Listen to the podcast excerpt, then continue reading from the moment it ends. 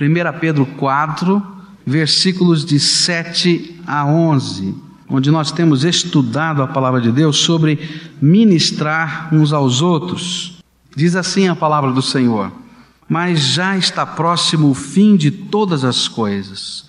Portanto, sede sóbrios e vigiai em oração, tendo antes de tudo ardente amor uns para com os outros, porque o amor cobre uma multidão de pecados, sendo hospitaleiros uns para com os outros sem murmuração, servindo uns aos outros conforme o dom que cada um recebeu, como bons dispenseiros da multiforme graça de Deus. Se alguém fala, fale como entregando oráculos de Deus. Se alguém ministra, ministre segundo a força que Deus concede, para que em tudo Deus seja glorificado por meio de Jesus Cristo, a quem pertencem a glória e o domínio para todos sempre. Amém. Vamos orar ao Senhor. Pai querido, nós estamos ansiosos por compreender a tua palavra e porque, Senhor, desejamos ardentemente que o Teu Espírito Santo aplique esta palavra às nossas vidas. Senhor, eu quero que Tu fales comigo, Senhor, que Tu quebres o meu coração, que Tu movas a minha vida mas eu sei, Senhor, que cada pessoa que aqui está, seja, Senhor, junior, adolescente, jovem, adulto, idoso, Senhor, cada um de nós estamos aqui motivados porque desejamos, Senhor, ter um encontro vivo, real, com o Deus Todo-Poderoso que se manifesta entre nós. Fala conosco, Senhor. Encobre, Senhor, os nossos pecados no sangue de Jesus. E, Senhor, dá-nos a liberdade de podermos perceber a tua presença e ouvir a tua voz. É no teu nome que oramos. Amém, Senhor. Esse texto vai nos ensinando uma das razões por que devemos ministrar, que vai a partir do verso 1 até o verso 6, onde a palavra de Deus nos ensina que Deus nos convoca a dedicar o resto da nossa vida a Deus que já foi demais o tempo que a gente dedicou para a gente mesmo, que a gente dedicou para o mundo, que a gente dedicou para uma série de coisas que não funcionam, que não preenche. Então agora o apóstolo Pedro diz: você tem que ser ministro de Deus, tem que deixar Deus te usar, servir ao Senhor com toda alegria, porque o resto da sua vida não te pertence mais, pertence a Deus. Nós estamos vivendo nos últimos dias, e porque já está próximo o fim de todas as coisas, é tempo de ministrar, é tempo urgente de falar do Senhor, de viver do, na presença do Senhor, de discernir as coisas. E o apóstolo Pedro vai dizer que essa é a necessidade de nós estarmos sendo, estarmos com sobriedade, sem nenhuma intoxicação, é, discernindo o tempo que nós estamos vivendo. Ele ainda desafia que esse tempo em que vivemos é tempo de vigilância em oração, porque quem percebe que está vivendo os últimos tempos e discerne espiritualmente as coisas, sabe que tem que dobrar o joelho e tem que orar. Uma das consequências desse discernimento é que nós vamos ter que aprender a viver praticamente o amor. E esse amor deve ser amor ardente, e o apóstolo Pedro vai nos dizer que uma das expressões práticas desse amor é hospitalidade. É isso que diz o versículo 9.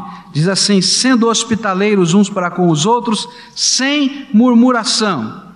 E o que Pedro está dizendo é: olha, você com esse amor ardente que cobre a multidão de pecados, discernindo as coisas, deve entender algumas realidades da vida que a tua casa não é tua. Já parou para pensar nisso? A casa onde você vive, as paredes lá do teu quarto, as paredes da tua sala, a tua cozinha, o teu quintal, não te pertencem, pertencem ao Senhor também. E é por isso que ele vai dizer: olha, a tua casa deve ser para a glória de Deus, aonde Deus te colocou deve ser um lugar de bênção. Por isso ele vai falar sobre hospitalidade. E quando a gente entende um pouquinho a igreja primitiva, como ela funcionava, a gente vai entender por que o apóstolo Pedro está falando sobre hospitalidade. Primeiro, porque naquele tempo não haviam muitos hotéis, era muito difícil. a viagem dos missionários itinerantes, e nem havia dinheiro para isso. E o que aqueles missionários faziam era estar na casa dos irmãos, e à medida que eles viajavam de um lugar para outro, para ministrarem de igreja em igreja, eles chegavam na igreja do Senhor Jesus e diziam: Bem, eu vim aqui, onde vou ficar? Um irmão dizia: Venha para minha casa. E a casa dele se tornava o lugar, o centro, onde a pregação, onde as coisas iriam acontecer, mas também aquele irmão estava ali sendo hospedado.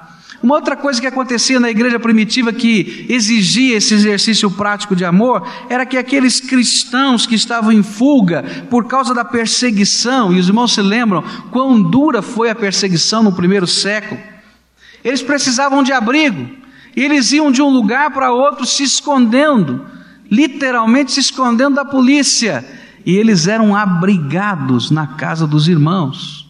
É disso que Pedro está falando.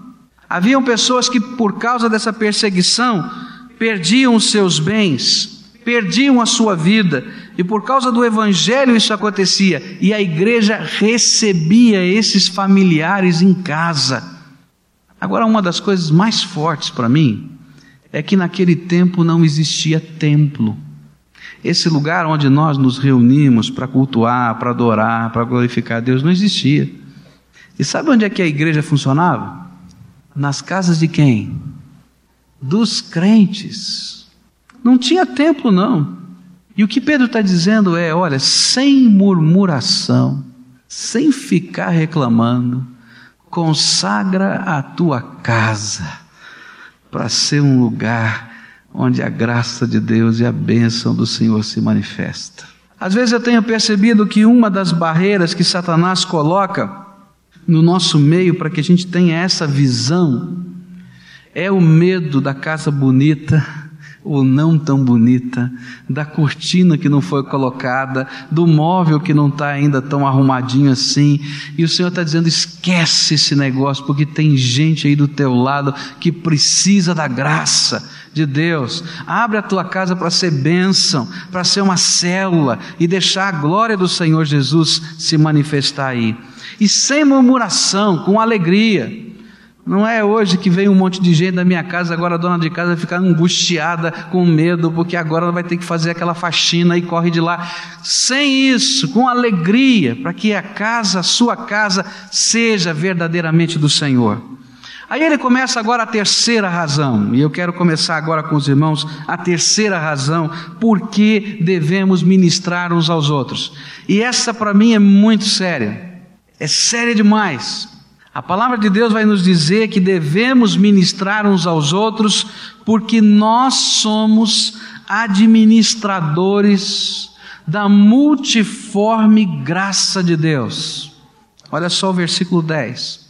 Servindo uns aos outros conforme o dom que cada um recebeu, como o que? Bons dispenseiros da multiforme graça de Deus. O que quer dizer isso? Essa palavra dispenseiro, que está na minha Bíblia, na sua Bíblia, é a palavra oikonomoi, que significa, que vem aí para o nosso português, o economista, tá? Que quer dizer o mordomo, o dispenseiro, o administrador da casa. E agora que você pode entender um pouquinho como era a casa naquele tempo, envolvia a comunidade doméstica, a família, os trabalhadores, os hóspedes. E esse escravo, normalmente era um escravo, ele era o encarregado de atender às necessidades de todas as pessoas, administrando os bens da casa, da família, na direção das necessidades dessa família. O que o apóstolo Pedro está tentando nos ensinar é que todos, todos os crentes, todos, eu, você, cada pessoa que foi lavada no sangue de Jesus, são administradores de uma multicolorida graça de Deus. O que ele está querendo dizer é que cada um de nós já recebeu na sua vida marcas da graça. Um dia você foi marcado pela graça de Deus? Você pode identificar na sua vida momentos em que a graça do Senhor Jesus se manifestou sobre você e você tem essas marcas. Você sabe o dia, você sabe a hora, você sabe como aconteceu. Você está marcado pela graça. Ele está dizendo: olha, tem mais aí. Mais do que isso, o Senhor disse na Sua palavra que Ele derramou capacitação que vem da graça. Ele derramou sobre o seu povo capacidades, dons, carismas de Deus, sobre todo o seu povo. A Bíblia diz que não tem uma pessoa que tenha nascido de novo que de alguma maneira não recebeu graça, dom da graça para fazer ou para viver alguma coisa no nome de Jesus. Isso é promessa do Senhor e é verdade do Senhor. A Bíblia nos diz que não somente recebeu marcas, e, poder, e graça no sentido de capacitações, mas recebeu também poder dessa graça que está envolvendo a vida. E ele diz: agora que vocês estão colocados nessa situação, eu os transformo em administradores desta graça para o mundo. Quando eu estava estudando isso e lendo alguns comentários, eu vi uma coisa incrível, uma visão, um sentimento, uma percepção dessa palavra de um, de um autor. Ele dizia o seguinte: que Deus já derramou sobre a face da terra toda a graça necessária para a salvação do mundo. Deus já derramou sobre a face da terra toda a graça necessária para a salvação do mundo. E mais ainda, Ele espalhou esta graça e concentrou essa graça na vida de cada crente que foi colocado sobre a face da terra. Ele dizia: Olha, você é um reservatório da graça que Deus colocou no bairro X. Meu irmão, você é o reservatório da graça que Deus colocou na empresa Y. Você, menino, menina, é o reservatório da graça que colocou na escola X ou Y. Ele foi espalhando esses containers aí, esses reservatórios de graça. E existe um mundo que está sedento, está morrendo de sede, está precisando de água, e as caixas de água dessa graça de Deus já estão colocadas. Tem suprimento para todo mundo, tem suprimento para todos. Mas quem administra essa graça é você, a caixinha de graça que Deus colocou lá. E que Deus vai pedir conta de cada pessoa que está morrendo de sede enquanto tem água em abundância na tua vida, rios de água viva que fluem de dentro de você e que não estão suprindo o coração de alguém. Você consegue entender isso? Deus te fez administrador da graça. Todos na casa de Deus têm necessidade de graça, mas todos são chamados por Deus para suprir essa necessidade mutuamente, porque Deus já derramou.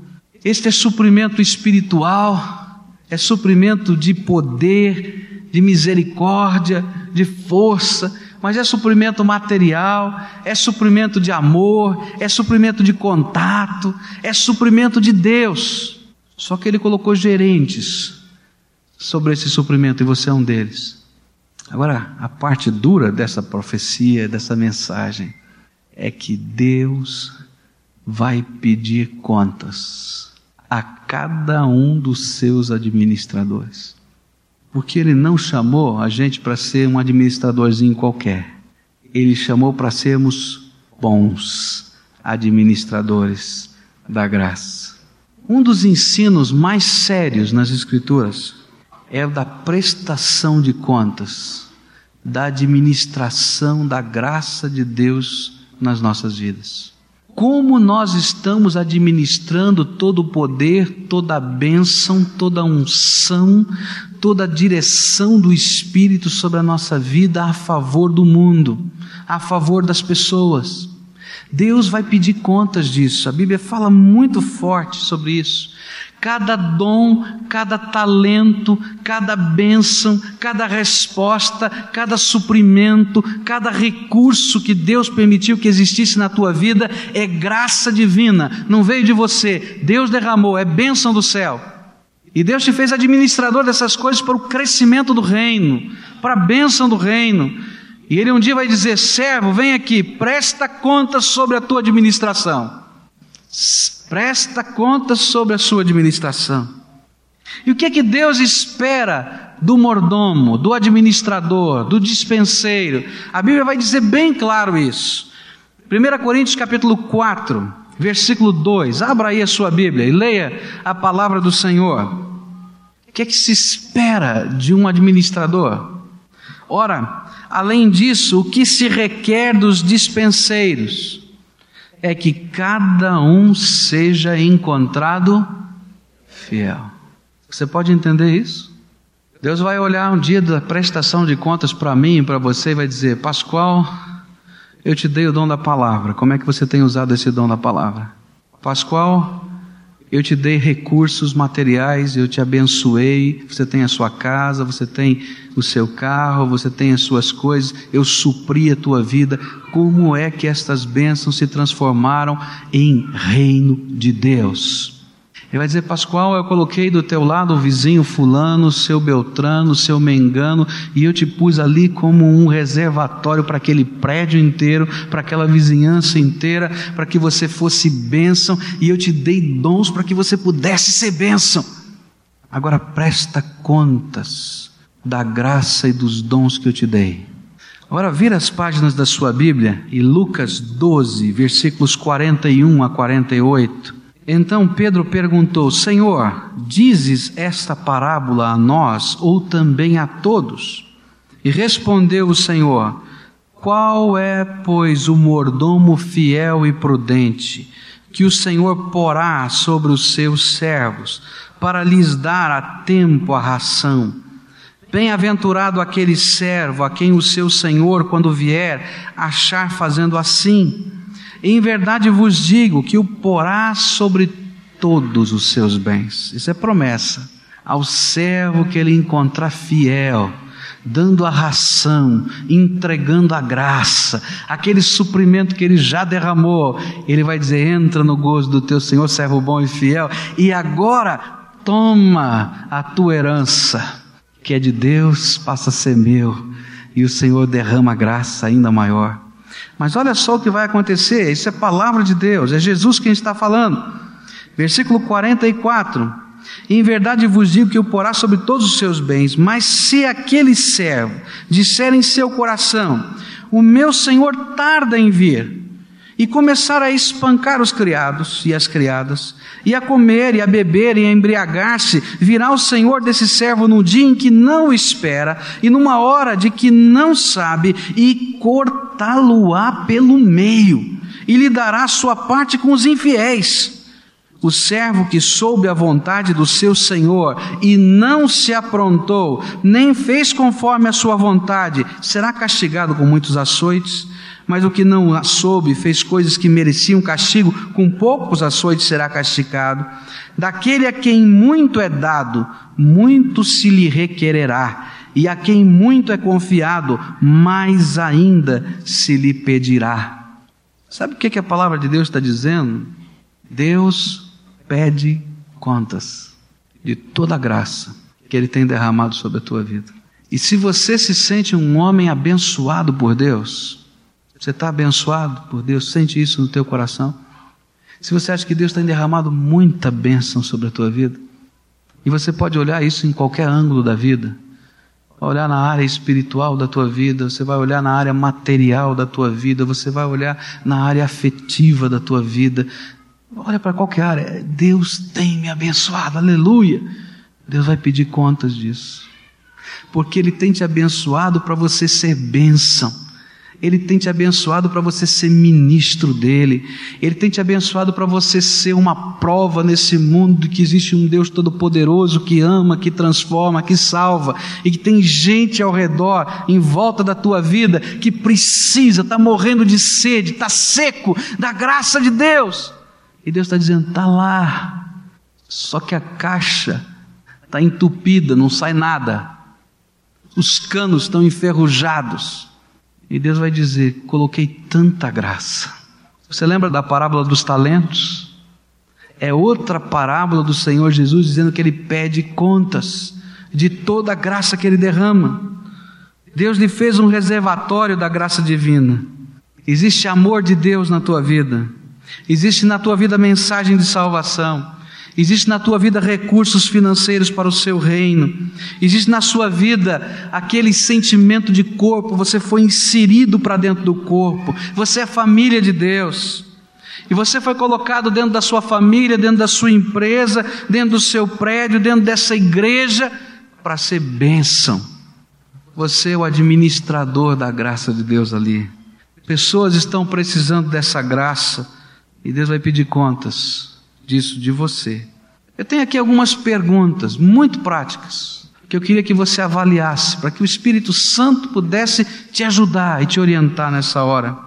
De que maneira Deus tem podido usar os recursos da sua graça que Ele investiu em você, para que você seja bênção na vida dos irmãos que estão aqui. Deus quer que nós estejamos servindo uns aos outros, segundo o dom que Ele nos deu, segundo a multiforme graça que Ele derramou, porque somos dispenseiros dela. Como é que o teu irmão está sendo abençoado pela tua vida? Nós vivemos num tempo, meus irmãos, de egoísmo, onde nós estamos sempre perguntando quem vai me abençoar. O Senhor está dizendo: já te abençoei, abençoa outros. Seja você instrumento do meu poder para a bênção na vida de alguém. Mas de maneira prática, quem? De que maneira Deus tem podido usar os recursos da sua graça que Ele investiu em você para o suprimento e crescimento do seu reino, através dos dízimos e das ofertas alçadas? Quanto da graça de Deus já foi derramado na tua vida nessa área, meu irmão? E a única coisa que Deus espera dos dispenseiros é que eles sejam o quê? Fiéis. E nós somos maus mordomos. Sabe o que é que está amarrando o crescimento do reino de Deus na face da terra? Egoísmo, comodidade e avareza. Porque a gente fica trancado no mundinho da gente e não enxerga que Deus nos fez administradores dos mistérios dele, da multiforme graça para o mundo inteiro. Meus irmãos, toda a graça já foi derramada, mas são coisinhas na nossa vida que estão amarrando a gente e contendo esta graça que Deus quer que espalhe-se sobre a terra, que cubra a terra e que a glória do Senhor seja vista pelos homens, pelas mulheres, pelas crianças, pelo povo. Você quer ver essa glória do Senhor enchendo a terra? Então o container de Deus, que é a tua vida, tem que espalhar a glória dele, a graça dele, a misericórdia dele, o sustento dele, o amor dele. Quanto da graça está retido na tua vida? Agora, a última pergunta que eu queria deixar com você: se você fosse Deus, qual o título que você daria a você mesmo? Servo bom e fiel, ou servo mau e infiel? Porque só você e Deus sabe o que é que vai no teu coração e a tua vida. Agora se coloca na posição de Deus, olhando do céu para você e fazendo uma prestação de contas. Qual é a palavra que você daria a você mesmo? Servo bom e fiel. Sobre o pouco foste fiel, sobre o muito te colocarei. Aí talvez ele diria: servo mau, infiel, egoísta. O pouco que te dei, tiro e dou a outro. Porque esse é ensino da palavra de Deus. Eu sou apaixonado pela graça de Deus, porque ela é multiforme ela é surpreendente. E toda vez que eu penso nessa graça na minha vida, eu fico emocionado diante de Deus. Mas eu estou cheio de temor e tremor diante do Senhor agora, porque essa não é uma graça barata. Ela valeu o sangue de Jesus Cristo, Filho de Deus vivo, para que ela pudesse ser derramada sobre a minha vida. Se tem um sentimento que magoa qualquer pessoa, é ingratidão. É quando de alguma maneira a gente foi abençoado pelo amor de alguém e a gente não reconhece, a gente não vê, a gente não percebe, a gente não dá bola para isso. Isso que a palavra está me dizendo, e está dizendo para mim, está dizendo para você, é que a graça do Senhor seja algo muito valioso na minha vida, tão valioso que eu não possa conter, mas que seja usada para a glória dele na face da terra através de mim. Como é que você vai responder essa palavra do Senhor? O que precisa ser quebrado, meu irmão? Quais são as muralhas fortes que precisam ser destruídas pela marreta de Deus para que essa graça flua, saia, espalhe-se? Você não pode imaginar o que Deus quer fazer nesse lugar. Deus tem falado ao meu coração que Ele quer fazer sinais, prodígios, milagres, quer derramar da sua graça, do seu poder, mas muralhas têm que ser quebradas. Enquanto não forem quebradas, a água fica retida. Mas a coisa que me alegra é que numa uma grande represa, uma trinca, só uma trinca naquela muralha é suficiente para rompê-la toda. E a minha oração é que Deus comece essa trinca no meu coração, na minha vida. Você podia orar junto comigo, Deus, começa a trinca dessa muralha na minha vida. E essas águas, irmãos, vão inundar a cidade de Curitiba, em nome de Jesus. Eu tenho certeza. Vamos orar ao Senhor agora. Curva sua fronte agora e oremos ao Senhor. Minha alma tem sede de Ti, ó Deus. Do Deus vivo, Todo-Poderoso, que se manifesta na nossa fraqueza. Começa na minha vida, Jesus. Confessa aquilo que está sendo empecilho, que está sendo barreira. Às vezes os alvos da nossa vida estão tão bagunçados e desordenados. E a gente tem que dizer, Senhor, olha, eu tenho corrido atrás disso, disso, disso, disso. Mas o teu Espírito Santo me revela que isso não tem valor, Senhor. Tu tens outros planos para a minha vida. Eu quero ser, Senhor, dispenseiro e bom dispenseiro da tua graça. Senhor, me ensina e me ajuda a ser fiel fiel ao teu chamado, fiel ao teu projeto, fiel ao teu propósito, fiel na visão, fiel na dedicação, fiel no compromisso. Ó oh, Santo Espírito de Deus, vem sobre nós aqui, vem mesmo. Faz aquilo que está no teu coração, Pai bendito, sobre as nossas vidas. Tu conheces todas as coisas e nesta hora tu estás vendo, sondando, prescrutando cada coração. Senhor, eu sei que muitos de nós, quando tivemos que nos colocar na tua posição e julgar a nossa própria vida, tivemos que dizer para nós mesmos: tenho sido servo mau e infiel, perdão, Senhor tenho buscado apenas os meus deleites, tenho buscado apenas o prazer da minha própria vida. Mas agora, Senhor, eu quero te pedir uma unção especial do teu Espírito. Eu quero te pedir, Senhor, um mover do teu Espírito que arranque a gente, Senhor e que nós possamos ser essa inundação na cidade de Curitiba, no estado do Paraná, no Brasil, no mundo todo, anunciando que existe glória, majestade, poder, salvação no Deus vivo que nos redimiu. Começa comigo, Senhor. Começa, Senhor, na vida desta igreja.